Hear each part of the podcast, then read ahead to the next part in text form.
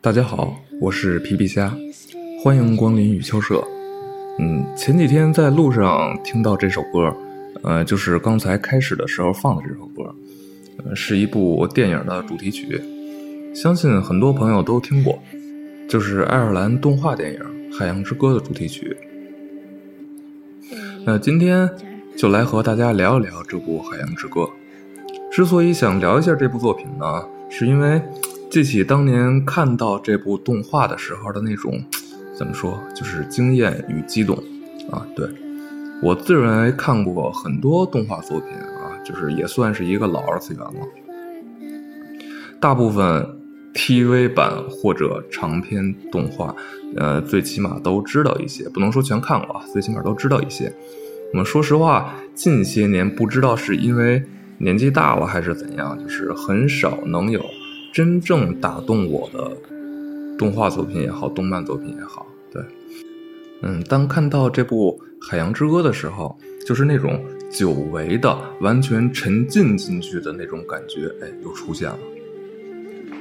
那其实影片的故事是非常简单啊，就是很短的几句话就能讲完的那种。那甚至里边会有一些奇怪的设定，嗯，虽然主要架构是依托于凯尔特神话，但依旧有一些用逻辑完全无法解释得通的东西。啊，虽然这个凯尔特神话本身就很奇怪，我们都熟知的就是北欧神话，啊，其实就是衍生于凯尔特神话，北欧神话。其实就已经很怪了，那可想而知，更加古老的凯尔特神话，嗯，会很奇怪，那也就不那么显得奇怪了。但反过来说，呃，也正是这种奇怪的、不合常理的这种设定，那才更让人觉得，啊，好像回到了，呃，童年，就应该是这样的，对，不是，嗯，有那么一种现象吧，就是说，很多时候。小孩的行为和语言，都会让大人觉得我操，这他妈不是人类应该有的一种行为和语言方式啊！那所以一定记住，这是一部动画作品啊。虽然现在的很多动画不是只给小孩看的，那甚至有很多是少儿不宜的。那那些东西咱们暂且不提，暂且不提。那至少我认为，在这部《海洋之歌》里边，那么逻辑、故事。啊，等等，就是这些东西，其实真的并不是那么重要的。嗯，相信很多朋友都看过这部《海洋之歌》啊，嗯，但还是先简单的来介绍一下剧情。有这么一家人啊，在一个小岛上生活，爸爸妈妈还有一个小男孩那妈妈呢又怀孕了。那在这期间，嗯啊，这个小男孩叫本啊，叫本。在这期间呢。呃，一直在和妈妈画壁画，啊，妈妈也会给他讲故事啊，然后也会教他唱一首歌。那么，壁画和歌在故事的后面都是有着非常重要的意义的，啊，那在妈妈就要生产的时候，那他就走掉了，啊，只留下了一个叫做希尔莎的小女孩和一个海螺。那很多年以后，嗯，希尔莎长大了，但是就是一直不太会说话，就是不会说话，啊。从来没说过话。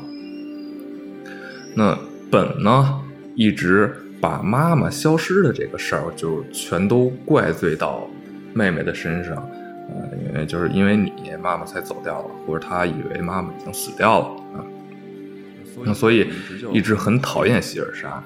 呃，希尔莎呢，就是天生很喜很喜欢大海，就是天生的对海有一种非常亲切的感觉。那他在海边的时候呢，也经常会有一群海豹。啊，就是围绕着他，非常可爱的一群海豹。那本呢不喜欢海，那甚至有些恐惧。啊，那希尔莎就是长大到六岁的时候，就是当他六岁生日这天，啊，他们的这个奶奶来了。奶奶一上来就开始指责父亲，：“我操，这这他妈是人住的地方吗？啊，这儿。”太不适合孩子成长了，对吧？你你你的孩子都快要与世隔绝了，怎么能这些东西？啊，就是非常刻薄。那虽然就显得非常非常刻薄啊，但是从他嗯，就是眉宇间偶尔露出的那种悲伤也好、忧伤也好，就可以看得出来，她其实是一个非常爱家人的这么一个老太太。但也正是因为这份爱，而产生出担心，对，关心则乱嘛，就是才让她变得非常刻薄。那同时，她也是一个非常可爱的老太太。呃，给希尔莎打扮的时候，可以看得出来，嗯，还挺有品位的啊。把这个，就是她说，啊，一个女孩一生只有一个六岁啊，怎么能穿得这么随便呢？啊，于是就给她戴上大红蝴蝶结、大红裙子，嗯，还挺好看的，还挺好看的。那到了晚上的时候，这个小女孩儿呃吹响海螺啊，这个海螺是她妈妈当时留下的一件嗯东西。对，当她吹响这个海螺的时候，发现出现了很多光点儿啊，于是她又跟着这个光点来到了呃之前妈妈的房间，那发现里边有一个箱子，打开之后呢，嗯，是一件白色的衣服，看着啊非常好看，很喜欢，于是她又穿上了。那穿上以后，他又跟着这些光点来到了海边，进到海里。因为他穿着这个衣服进到海里，然后居然变成了一个纯白色的呃海豹。对，这这这会儿，因为他出现在海边的时候，就会出现很多海豹围着他嘛，就是一堆普通的海豹围着他，一只白色的海豹，啊，那个场景非常非常美。那这会儿才知道，原来希尔莎，嗯。这里边叫海豹精灵，对，那也由此得知，那他的妈妈也是。那之后呢，嗯，还是奶奶发现了希尔莎不在屋里，那才来到了海边找他。那这会儿就可以发现，其实他奶奶非常爱他，非常喜欢这两个孩子的。那发现了躺在海边睡着的希尔莎，那爸爸呢，因为怕失去女儿。然后把衣服又锁回到了箱子里，然后把箱子和钥匙一起丢到了大海里边。那之后，本和希尔莎啊被奶奶带到了城里啊。那其实就是离他们这个小岛是非常近的。那本呢一直想着要回家，因为他特别喜欢待在这个小岛上，不想在这个城里生活。那在。呃，去城里的路上呢，自己画了回家的地图。那到了以后，就趁他奶奶睡觉的时候，或者出门的时候忘了啊，于是就带着这个希尔莎偷偷跑了出来，踏上了回家的一个旅途。那这个过程中，呃，希尔莎变得越来越虚弱。这会儿还不知道是怎么回事呢，只知道是变得越来越虚弱。那么，由于希尔莎是这个海豹精灵嘛，那么他会。注定会遇上一些奇怪的事儿啊！路路上呢，遇上了三只精灵，告诉希尔莎，本来不属于，就是精灵啊，本来是不属于人间的。那只要希尔莎就是海豹精灵，唱出海洋之歌，就能让他们回到他们自己原来的地方啊！也不知道为什么。那希尔莎必须穿上海豹的这个衣服，才能发出声音啊！这也就解释了为什么。呃，之前一直到六岁，他一直不能说话的这个原因。而而希尔莎呢，如果没有在今天，啊，也就是六岁生日这天唱出这首歌，那么他就会死。那这也说了，就是说明了他为什么会越来越虚弱这件事。那突然在这个时候呢，出现了一群猫头鹰，啊，精灵说这是猫头鹰女巫的爪牙，是要来抓希尔莎的。啊，这猫头鹰女巫，呃，是谁？之前那个小男孩的，呃，给妹妹讲故事的时候讲到了。那猫头鹰呢，用这个有魔力的瓶子，从三只精灵身上啊，也不知道吸走了什么，让这三只精灵变成了石头。那这这会儿，当他们要抓希尔莎的时候，希尔莎吹响了海螺，突然。啊，把猫头鹰震走了，然后瓶子也碎了，啊，就是被吸到瓶子里的这些东西又回到了三只精灵的身体里，那三只精灵又恢复了啊，所，但是只有是脑袋恢复了。他们说：“啊，希尔莎，你快走啊，赶紧去找你的衣服，赶紧唱歌。”那么本呢和希尔莎就继续走上了回家的旅途。嗯，在这个过程中呢，嗯，希尔莎被猫头鹰抓走了。那本呢，遇到了一个叫做记录人的精灵，他会记录着所有精灵的事迹啊，他有很长的头发，每一根头发都记录了一个精灵一生的事迹。那他也把希尔莎的妈妈和希尔莎的故事就告诉了他，就是给他看啊，走到了这个这个。呃，关于希尔莎的这根头发的尽头，他就能看到这段故事，那并把他带到了，就是引到了猫头鹰女巫的家里。那这个本这时候发现，这个猫头鹰女巫的身体，她自己的身体也有一半变成了石头。这是怎么回事呢？就是原来猫头鹰女巫并不是坏人啊，那她有个儿子，之前本的故事里也会讲到，她有个儿子。他的儿子是个巨人，嗯，但是出于某种原因，呃，巨人受到了伤害，啊，忘了里边讲的那个故事是什么？是他的爱人走那个死掉了，还是怎么样？啊，非常的痛苦，每天都站在大海里边哀嚎。那一开始呢，这个女巫猫头鹰女巫就像希尔莎的奶奶一样，啊，出于对家人的爱，不想看到自己的儿子这么痛苦。那么，于是就用魔法瓶子，就是把儿子的情绪吸走了。那谁知道，这个情绪被吸走之后，巨人变成了石头啊，巨大个的一个人形的石头。那就是在他们这个希尔莎所生活的这个海岛周围，呃，有这么一块巨石，就是巨人变成的。那而他儿子变成了石头之后，就是而这个猫头鹰女巫自己。也因为非常痛苦，时常非常痛苦。那么每当产生这种情绪的时候，他就会用瓶子吸走自己的情绪。慢慢慢慢慢慢，他的半个身子，啊，就是也也就变成了石头。他现在行走啊，都是要用猫头鹰来呃蹬着他走。对，那时间长了以后，他没有情绪，就会变得非常偏激。啊，觉得情绪这个东西是不好的，啊，是会呃让精灵让自己的族人产生悲伤啊，然后会非常痛苦的一个东西。于是他就开始吸走所有精灵的情绪，让所有精灵都变成了石头。那本呢，这会儿到了二楼，找到了希尔莎，呃，希尔莎吹响了海螺。啊，就是所有装着女巫自己情绪的这个瓶子全都碎了，那女巫又变成了那个就是有血有有肉的一个老人，对。那同时希尔莎也虚弱的摔倒了，啊，满变成了满头白发，啊，眼眶也陷进去了，黑眼圈儿对都出现了。那海螺也掉在地上摔碎了，那这会儿他们就要赶紧啊带着。希尔莎回家，让他把衣服穿上，然后唱响那首《海洋之歌》。那在女巫的帮助下，啊，就是本和艾尔莎很快的回到了小岛。那本呢，也克服了恐惧，在海豹的帮助下，游到了海底，那找到了那个箱子，并取回了希尔莎的这个衣服。那希尔莎穿上了衣服，呃，能说话了，能说话，能叫哥哥，能叫爸爸了。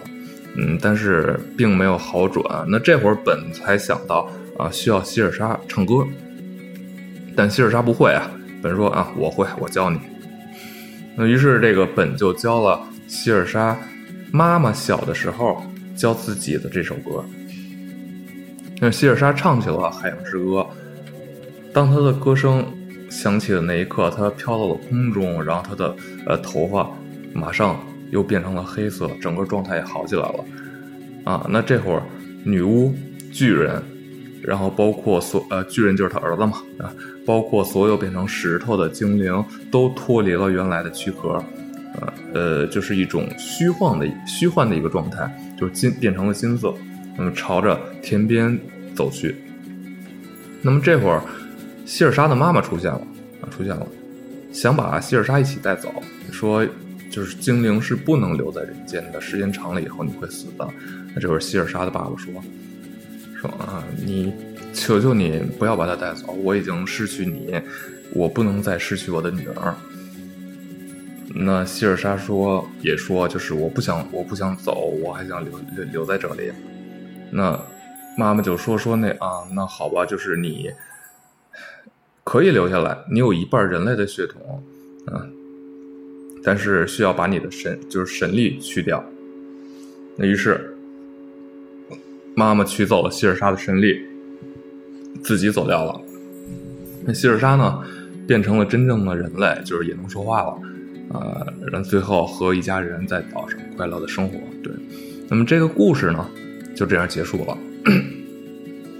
啊，很简单的一个故事，对，很简单。那甚至还有一些俗套啊，不知道大家有没有发现啊？就是我们能从里边看到很多片子的元素。那比如说啊，爸爸是人类啊，妈妈呢就算是海洋女神吧啊，妈妈出于某种原因走掉了，留下了一个孩子。那爸爸呢，还是好像是在这个灯塔的这个工作人员，经常去酒吧。那是不是和这个温子仁导演的《海王》一模一样的设定啊？就所以我觉得温导啊一定是看过《海洋之歌》的。那还有一个呢，就是嗯，一直把衣服藏起来，怕失去爱的人这一点，嗯，让我想起了呃咱们中国神话中的这个嫦娥奔月啊，就是嫦娥与后羿的这个故事。那唯一不同的点就是，呃，把爱人换成了女儿。那其实可以发现很多东西方，嗯的这个神话故事啊，里边都有着一些相似的故事设定。那还有光精灵的出现，就是也很像，就是我觉得啊，也很像宫崎骏动画里的一些元素，比如说煤球啊，比如说呃像幽灵公主里边的那些森林精灵啊等等。那所以说，呃，故事简单到。看到开头，基本上就知道这个故事是一个什么样的走向，那么最后是一个什么样的发展啊，基本上都知道了。那也是一开始说到的，嗯，这个故事其实并不是《海洋之歌》的重点啊，《海洋之歌》我觉得真正让人陷进去的，嗯，有这么几个因素。那第一个呢，就是画面啊，就是我是比较喜欢画画的。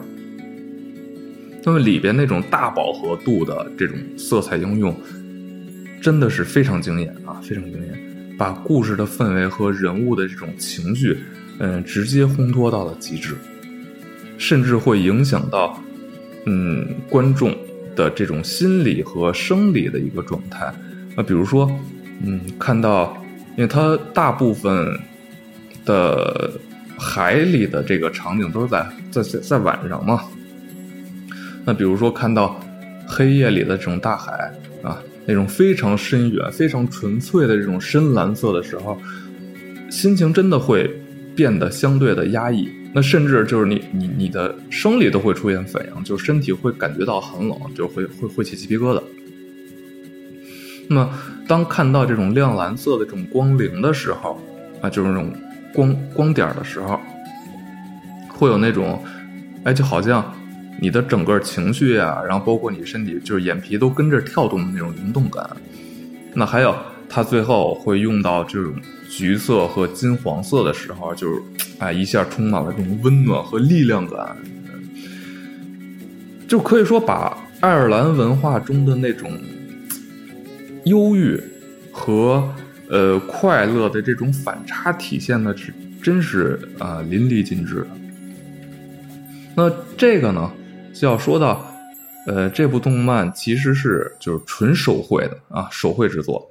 那有一些东西，我觉得是没有办法用言语来表达的。对，就是并不是说纯粹手工制作的一定是要强于电脑动画哈。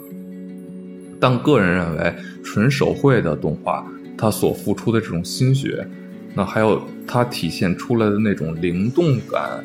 是要强于电脑动画的，啊，就仿佛，就是你仿佛能看到这部作品的灵魂一样，啊，这个东西，它是一种无法言说的一种一种感觉，对，就是很多出色的作品都是这样的，比如说像宫崎骏的动画，基本上都是手绘的，啊，如果是学美术的朋友，一定会知道，呃，一部叫做《老人与海》的短片，啊，是在。玻璃上啊，用油画的形式一帧一帧画出来的。那当你看到这样的作品的时候，那绝不是简简单单的看一部动画那么简单，真的就像是在欣赏一个艺术品啊。呃，这是我的感受啊，我的感受。那再有一个呢，我觉得就是音乐，对，也是这部动画里边非常出色的部分。那么有些有些时候觉得，就是音乐比画面更让人难忘。呃，他的音乐是非常典型的这个爱尔兰民谣，它这个调子，那其实是非常简单的旋律啊。然后翻译了一下歌词，呃，也是很简单直白的那种，然后不知所云。但配合上画面啊，配合上画面，就产生了那种非常悠远、沉静的深入感。呃，我是非常喜欢民谣啊，民谣，民谣的产生，它其实就是讲故事。那玩游戏的朋友就应该都知道，有一种职业叫做游吟诗人。那在过去啊，当时这个识字读书的人其实并不多啊，并不多，他只在上层阶级。那么大多数人都是不识字的。那么在西方呢？游吟诗人啊，在西方曾经是就作为一个非常重要的职业出现了。那很多影视剧作品里边也会有这样的一个形象，比如在一个小酒馆里啊，一个游吟诗人弹着琴，那把遇到的、听到的啊一些故事变成歌谣，在各个地方传唱。那么这是一种文化的传承。嗯，东方和西方，呃，形式上不同啊，但是殊途同归。尤其是中国啊，靠的是靠的不是游吟诗人，靠的是说书人，啊，说书人，说书人呢，其实在过去也是地位很高的嘛，就是同样和西方是一样的，读书识字的人是少的，读书人在过去被叫做先生，啊，大家都知道，一般只有老师才能被称为是先生，啊，所以说就是这类传承知识的人，啊，在曾经不管是东方还是西方都是很重要的。那说回民谣，呃，很多爱尔兰相关题材的电影都会用到民谣作为配乐，啊，比如，呃，对，而且都是这个史诗级的啊，比如这个《指环王》，我忘了是第二部还是第三部了，呃，当这个霍比特人皮平在给人类的摄政王唱歌的那个场景啊，就是外边。在打仗，然后这个摄政王在里边吃东西，狼吞虎咽吃东西，然后皮平在在旁边唱着唱着这个民谣，爱尔兰民谣。那么至今这个场景还记得非常清楚。那即便是没有画面啊，只听音乐，即便是听不懂歌词，就是那种画面感都会很强烈。啊，可能和这个地域属性有关系，就是爱尔兰民谣给人的嗯画面感都是那种非常开阔的。那么，好比是这个中土世界，就《指环王》里的中土世界那种，啊，广阔无边。那么，再比如就是咱们今天说的这部《海洋之歌》的这种啊，深邃、宁静，对吧？嗯，其实关于这部影片可以展开去聊的地方还很多。那比如。大陆文化与海洋之文化之类的，对，那之后有机会再来说这个吧，这期就先不说了。总之，《海洋之歌》啊，说是一部动画，其实看下来，嗯，我有感受，它更像是一本会动的绘本。嗯，都知道绘本呢是给小朋友看的，那其实它是不需要太多的逻辑的，那就像这一部动画片一样。那当然也有一些是给大人看的绘本啊，那比如像当年很红的吉米老师的一些绘本，啊，那不管是给小孩看的还是给大人看的，他的故事可以是美好的，也可以是悲伤的啊。我觉得，嗯，给小朋友的教育不一定非得是这种阳光积极的，偶尔有一些悲伤的东西也是很很好的，对。那但不管他是怎么样的吧。就是多少有一个特点是多少都会给人带来一些触动，那么而我觉得就是这种触动啊，就是来自于我们许久未见的那颗童心。啊，那这期节目呢就到这儿，谢谢大家。